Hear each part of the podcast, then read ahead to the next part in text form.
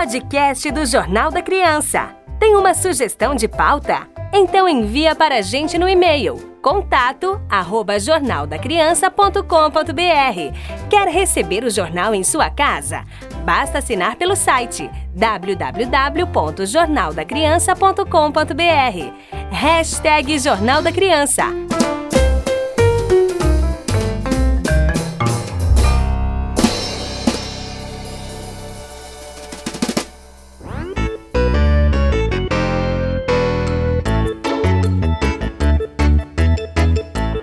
Gente, tudo bem com vocês? Hoje eu estou aqui no Jornal da Criança junto com a minha mãe. Olá pessoal, tudo bem com vocês? Começamos agora a edição número 25 do JC, que circula no mês de maio.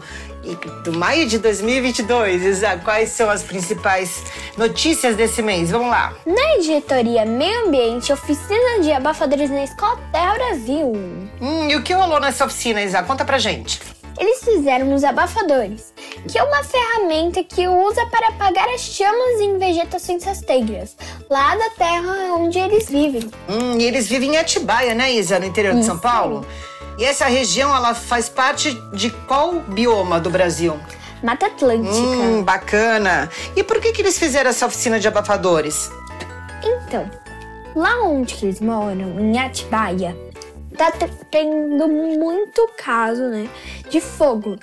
E eles fizeram os abafadores na principal ideia de doar Para a simbiose. Simbiose, Hum. que é uma organização que cuida das terras de lá, que é a Mata Atlântica, que cuida da Mata Atlântica. Hum, Eles cuidam principalmente ali da Serra do Itapetinga, né, que é uma região que fica ali em Atibaia e faz parte aí é, de um território aí do- da Mata Atlântica. A Mata Atlântica é muito extensa, né, Isa?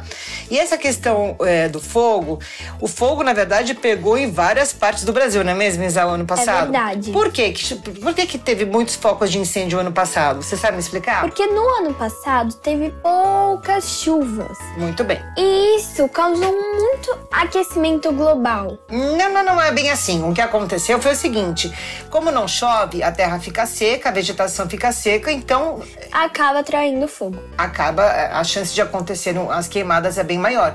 E foi o que aconteceu não só na Serra do Itapetinga, né, com ali na que faz parte da região da Mata Atlântica, E em outros lugares do Brasil. do Brasil também, né? E por isso o pessoal da Simbiose trabalhou bastante no passado. E esse ano como é que foi?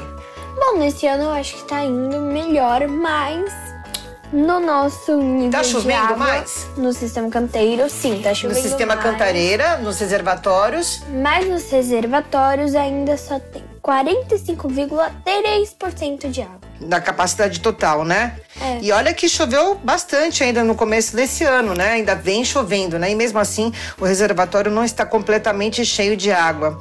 Isa, e, e- esse abafador, ele é feito para abafar o fogo, certo? Sim, Hum, tá. pra diminuir o fogo.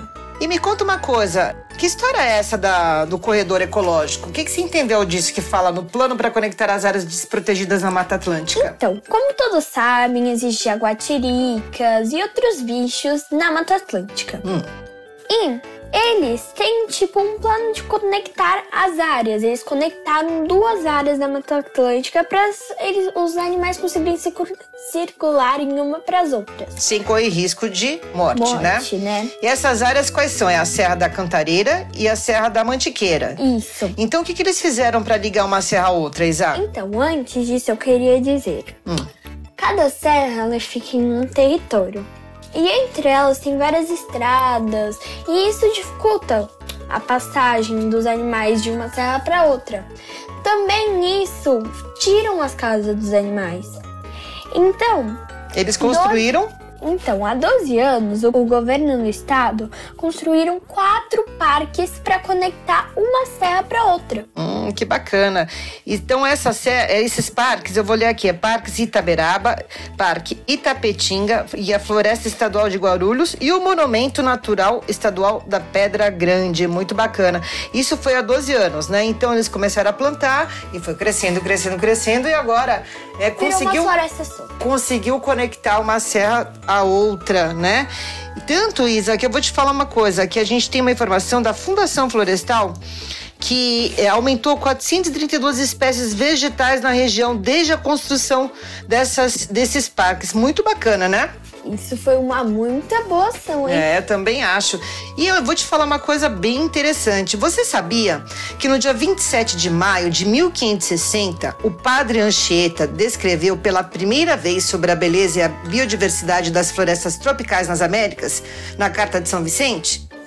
Você sabia? Eu não. Por isso que no dia 20, todo dia 27 de maio, a gente celebra o Dia da Mata Atlântica. E a nossa homenagem do Jornal da Criança com essa reportagem exclusiva com o pessoal da Escola Terra Brasil. Obrigada, alunos! Obrigada! E agora eu queria falar sobre a primeira Olimpíada Restaura a Natureza, Isa. A gente tem a participação de uma escola de Manaus e outra que é o Grupo Serra do Japi da Mata Atlântica. E eles apresentaram alguns projetos aí para restaurar a natureza. Quem será que vai ganhar? A gente não sabe, né? Na verdade, são mais de duas equipes que vão que estão concorrendo. A gente conseguiu falar apenas com essas duas, mas as propostas são bem legais. Pena que não dá mais tempo de se inscrever. Agora só tem que torcer para ver quem que vai ganhar. E o resultado a gente publica no www.jornaldacranca.com.br. Isa, quer dar uma dica de mais alguma pauta ou paramos por aqui? Hum. Vamos falar de racismo? Vamos. Hum, a gente bateu um papo com o Adriel. Você já ouviu falar do Adriel?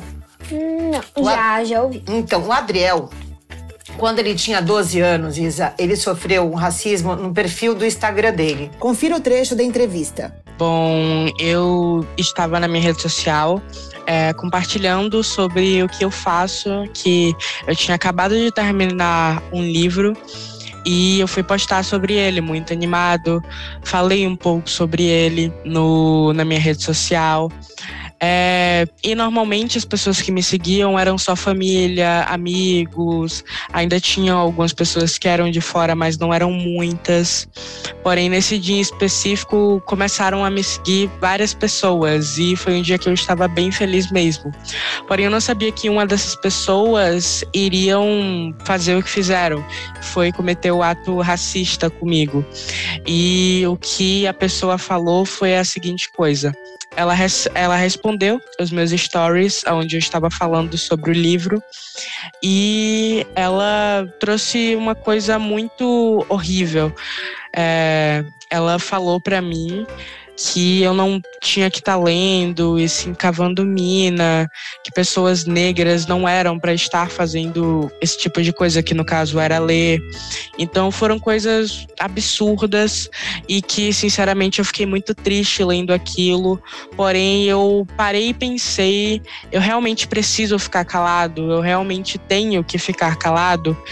E daí, depois de um tempo, eu decidi falar mas eu não falei diretamente com a pessoa, e sim eu tirei um print da mensagem, postei nos stories e comentei sobre o assunto.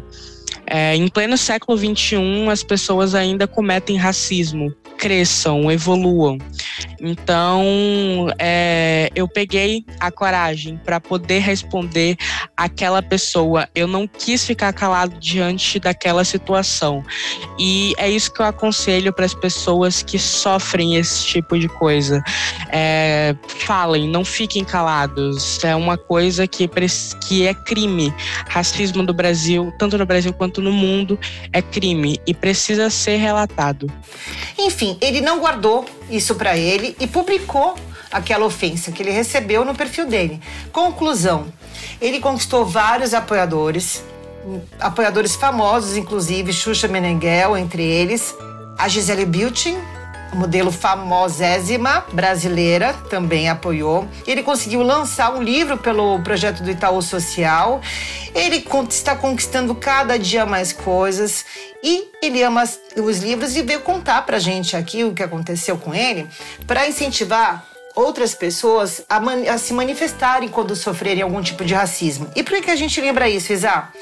No dia 13 de maio, a gente lembra a abolição da escravatura do Brasil, né? Então, é uma data importante para a gente falar sobre racismo. Chega de racismo, né? Sim. E chega por hoje? Chega! Então tá, pessoal. Muito bacana. Até a próxima, viu? Tchau, tchau. Tchau, tchau. Você ouviu o podcast do Jornal da Criança. Assine o Jornal da Criança impresso e online. www.jornaldacriança.com.br. Até mês que vem!